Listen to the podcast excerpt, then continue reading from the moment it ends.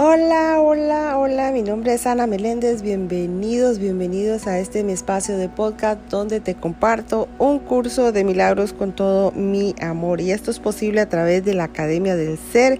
Quiero darle gracias a Dios y al Espíritu Santo por la inmensa bendición de poder compartir con todos ustedes día a día estas maravillosas lecciones. Bueno, mis amores, estamos en la parte del libro ejercicios y ya la lección 111, 1, 1, 1, lección 111 y vamos ya por los repasos. Así que para los repasos de por la mañana y por la noche, así que es importantísimo que trabajemos esto con todo el amor, con toda la disposición. Así que mis amores, dice así los repasos. Para los repasos de por la mañana y por la noche estamos el capítulo 1.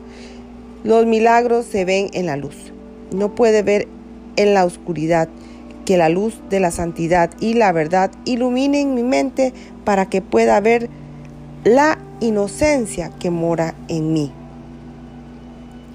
Punto 2. Los milagros se ven en la luz y la luz y la fortaleza son una. Veo a través de la fortaleza del regalo o el regalo que Dios me dio.